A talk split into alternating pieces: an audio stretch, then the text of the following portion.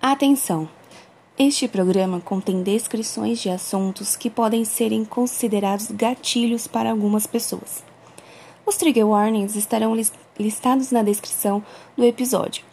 Caso você não se sinta confortável, aconselhamos cuidado ao ouvir.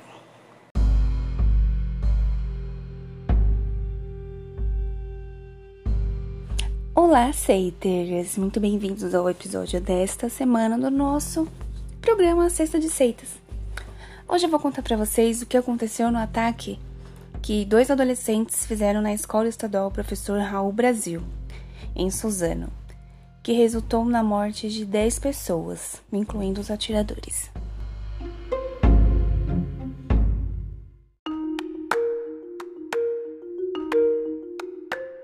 E antes de começar, eu já vou pedindo para vocês compartilharem esse episódio com os coleguinhas de vocês e curtir lá o Instagram Sexta de Seitas. Se você quiser também ser um apoiador deste podcast, ajudando a manter a qualidade e a periodicidade, você pode doar qualquer quantia para o nosso projeto lá no Catarse e no Padrim. O link vai estar na descrição do episódio. Sem mais delongas, vamos ao nosso caso de hoje. Eu sou a Shei e esse é o Sexta de Seitas. Era manhã do dia 13 de março de 2019, na cidade de Suzano, que fica na região metropolitana do estado de São Paulo. Aproximadamente às 9h40 da manhã, são disparados os primeiros tiros dentro da escola Professor Raul Brasil.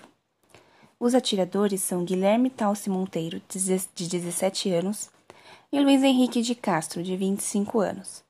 Os dois são ex-alunos da escola. Tudo começou às 9h34 da manhã, quando Guilherme Talce posta fotos na sua rede social usando uma balaclava e fazendo gestos ofensivos segurando uma arma. Poucos minutos depois ele, ele se junta a Luiz Henrique e vão até uma agência locadora de veículos que o tio de Guilherme era dono. Jorge Antônio de Moraes é baleado no rosto e no tórax. Ele não resistiu aos ferimentos e foi declarado morto já no hospital. Os dois jovens roubam um Onix branco da loja e seguem para a Escola Estadual Raul Brasil, que fica apenas duas quadras de distância da locadora de veículos. Luiz é quem dirige o carro. O Guilherme e o Luiz chegam na escola enquanto ocorria o recreio. Como eles eram ex-alunos da escola, a funcionária da portaria teria reconhecido Guilherme, que tinha abandonado os estudos há dois anos. Ele disse a ela que queria retomar os estudos e fazer uma nova matrícula. 25 segundos depois da entrada de Guilherme, que já é seguido por Luiz, as câmeras de segurança mostram os primeiros jovens correndo em direção ao portão da entrada e chegando a pular um muro de mais de dois metros de altura. Um primeiro carro de polícia, chamado pelos moradores da região, estava chegando na locadora onde o tio de Guilherme foi baleado. Os policiais viram quando alguma das crianças corriam gritando pela rua chamando por ajuda. A primeira vítima da escola é a coordenadora Marilena Ferreira Omeso, baleada no saguão de entrada. Ela conhecia os dois atiradores. Logo depois, Eliana Regina de Oliveira, outra funcionária, também é atingida.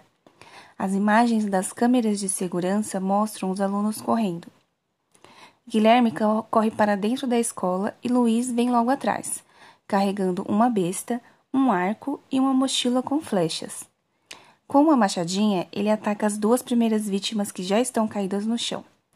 Pelos corredores, o Guilherme faz mais disparos e atinge outros alunos que estão correndo para a saída. Luiz tenta atacar algum desses alunos, mas falha em atingi-los. Então os dois se dirigem para o pátio da escola, mas retornam ao ver que muitos dos alunos conseguiram fugir ou se trancaram dentro das salas de aula. Um dos atiradores sai em direção à rua atrás de alguns alunos que estavam correndo, mas volta para dentro da escola quando vê a chegada da polícia. Eles estão encurralados. Em um corredor, Guilherme atira em Luiz e depois comete suicídio. Mais de 30 tiros foram disparados.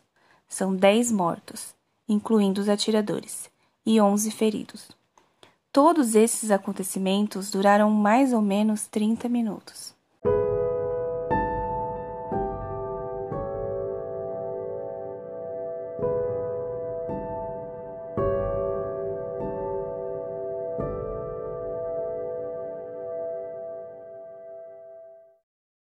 As vítimas fatais do ataque são Jorge Antônio de Moraes, 51 anos, comerciante, morto antes da entrada dos assassinos na escola. Ele é tio de Guilherme, um dos atiradores. Caio Oliveira, 15 anos, estudante. Cleiton Antônio Ribeiro, 17 anos. Douglas Murilo Celestino, 16 anos. Eliana Regina de Oliveira Xavier, 38 anos, agente de organização escolar. Caio Lucas da Costa Limeira, 15 anos. Marilena Ferreira Vieira Umeso, 59 anos, coordenadora pedagógica. E Samuel Melquiades de Silva, Silva de Oliveira, 16 anos. Os feridos foram Adna Isabela Bezerra de Paula, 16 anos. Anderson Carrilho de Brito, 15 anos. Beatriz Gonçalves Fernandes, 15 anos. Guilherme Ramos do Amaral, 14 anos. Jennifer Silva Cavalcante. José Vitor Ramos Lemos. Leonardo Martinez Santos. Leonardo Vinícius Santa Rosa. Letícia de Melo Nunes. Murilo Gomes Louro Benite, de 15 anos, e Samuel Silva Félix. Além também dos dois atiradores que cometeram homicídios e suicídio.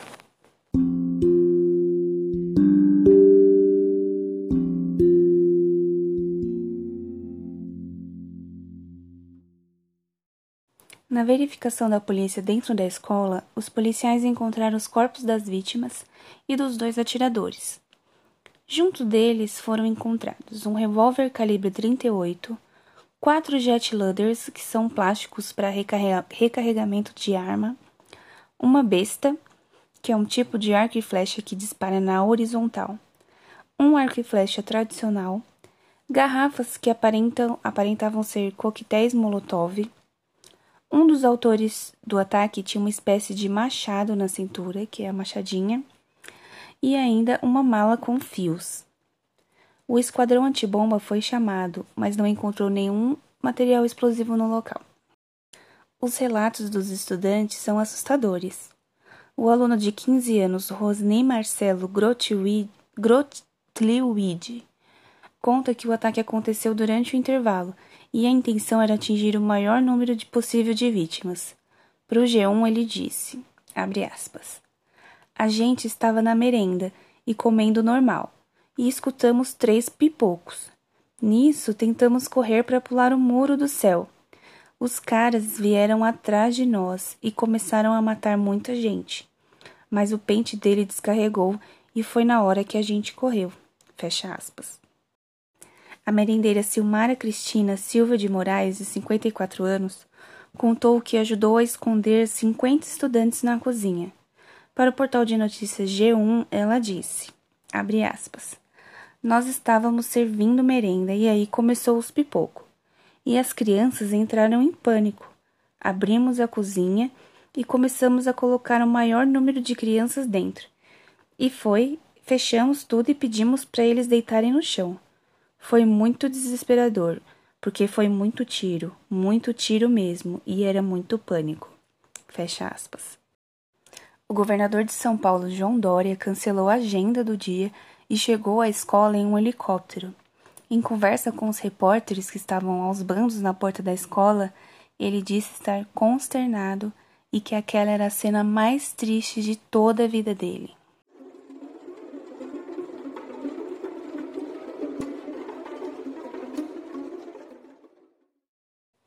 De acordo com as investigações que ocorreram pelas semanas seguintes, a polícia concluiu que o ataque foi planejado pelos assassinos. Segundo o que se apurou nas investigações, além de Jorge, eles também planejavam matar mais uma pessoa, um, um eletricista vizinho de Luiz Henrique, que seria morto por ele mesmo, pois haviam tido um desentendimento meses atrás. Era uma espécie de pacto entre os dois criminosos, em que cada um mataria um desafeto antes do massacre na escola. Uma hora e meia antes do ataque na escola, Luiz Henrique foi até a casa do vizinho. Ao encontrar o portão trancado, passou a chamá-lo insistentemente, mas o homem não atendeu e Luiz foi embora. os assassinos supostamente buscaram ajuda para planejar o atentado no Dogola Chan, um imageboard, fórum onde todos os participantes são anônimos, também conhecidos como Chan. O fórum é conhecido por sua apologia ao terrorismo e à violência, com conteúdos pautados em intolerância às minorias e machismo. Entre as motivações que levaram ao massacre estavam o bullying, isolamento social e o desejo de superar o massacre em uma escola de Columbine, nos Estados Unidos, pois eles queriam ser lembrados pela quantidade de mortes e armas. Tinham um pensamento que fazia um ato heróico. Um terceiro suspeito que não participou do ato e esteve envolvido diretamente afirmou que eles também tinham a intenção de realizarem estupros. Policiais civis e peritos da Polícia Técnico-Científica foram às casas dos assassinos, que eram amigos de infância e moravam a pouco mais de um quilômetro de distância do colégio. Guilherme foi criado pela avó, que morreu cerca de três meses antes do massacre. Já o Luiz vivia com os pais, um irmão mais velho e o avô. Ele era jardineiro e trabalhava na zona leste de São Paulo.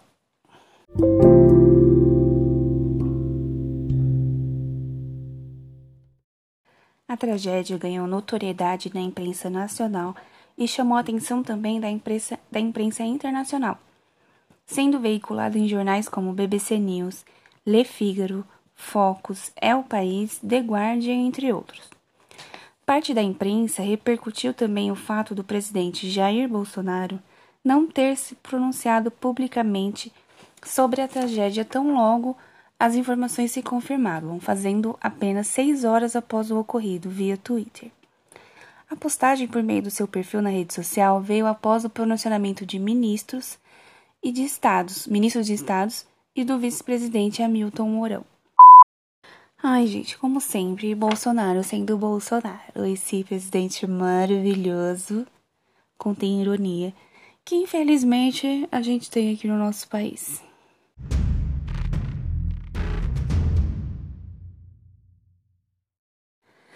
Então, gente, eu confesso que esse episódio foi bem difícil de fazer, porque é um caso recente e eu me lembro muito bem o que eu estava fazendo quando eu vi as notícias que mostravam a escola ao vivo durante a manhã. Eu sou biomédica, para quem não sabe, e no dia 13 de março eu estava no meu estágio. É, foi um dia depois do meu aniversário, eu faço aniversário dia 12. Então, dia 13 eu estava lá, linda, bela, fazendo meu estágio, bem na cidade aqui onde eu moro, São Caetano do Sul em São Paulo. E eu acho que não tem como eu esquecer desse dia, porque, como eu já disse, foi bem depois do meu aniversário. Eu tinha ido beber uma água na recepção do laboratório e a televisão estava ligada no programa da Ana Maria Braga quando foi interrompido para o jornalismo dar a notícia ao vivo do que estava acontecendo. De repente, todos os pacientes e funcionários estavam com os olhos vidrados na televisão, sem acreditar o que estava acontecendo. Uma das técnicas de enfermagem lá do hospital ficou desesperada porque um dos filhos dela estudava na escola Raul Brasil. Nos dias seguintes só se falava disso em todos os programas de televisão, tanto nos canais abertos quanto nos fechados. Mas assim como no caso da escola base, às vezes a mídia tem que ser muito tendenciosa e demoniza os perpetradores. Não que eu esteja aliviando com o que eles fizeram, jamais mas o assunto deveria ter sido tratado com mais zelo e cuidado. E com um circo menos midiático, né? Afinal, é sobre jovens que a gente está falando. E jovens são inconstantes. O que será que aconteceu na vida dos dois para que chegassem nesse ponto de sentir com a necessidade de acabar com a vida de outras pessoas? A internet tem culpa? Os pais têm culpa? Quem tem culpa? Não cabe a nós culpar ninguém, cabe a nós identificar e escutar os jovens, entender o que se passa na cabeça deles e guiar eles da melhor forma, sem criticar, porque jovens, adolescentes. Acompanhamento psicológico precoce poderia ter evitado esse tipo de tragédia, será? Um psicólogo na escola, alguém que identificasse que eles poderiam chegar a fazer uma coisa assim? Essa pergunta eu vou deixar para vocês E tem uma resposta para ela? Não sei. Mas poderia ser diferente? Poderia. E é assim que eu encerro esse episódio, deixando essa pulguinha na orelhinha de vocês, para prestarem mais atenção nos jovens que estão ao nosso redor, nos adolescentes, nas crianças. Ofereça-se para escutar o que eles têm a dizer. Não custa nada, e a bondade que a gente tem com o próximo é de graça, né? Então fica aí pra gente pensar um pouquinho mais como que a gente lida com, com, os, com os problemas dos adolescentes. Eu já fui adolescente, acredito que muita gente que, que tá escutando também já foi e já passou pela cabeça fazer alguma coisa irresponsável, mas não é bom quando a gente fala com alguém e a pessoa escuta sem julgar? Talvez esses jovens, esses dois meninos adolescentes. Meninos não, porque aí fica muito. A gente fica passando a mão na cabeça de, de macho e não é isso. Mas se alguém observasse eles, prestasse atenção e escutasse, poderia ser diferente, não poderia?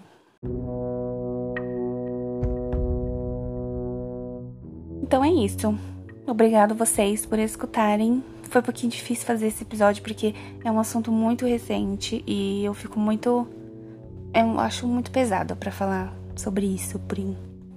Tem muito. Pode ser gatilho para alguém, então vamos, né?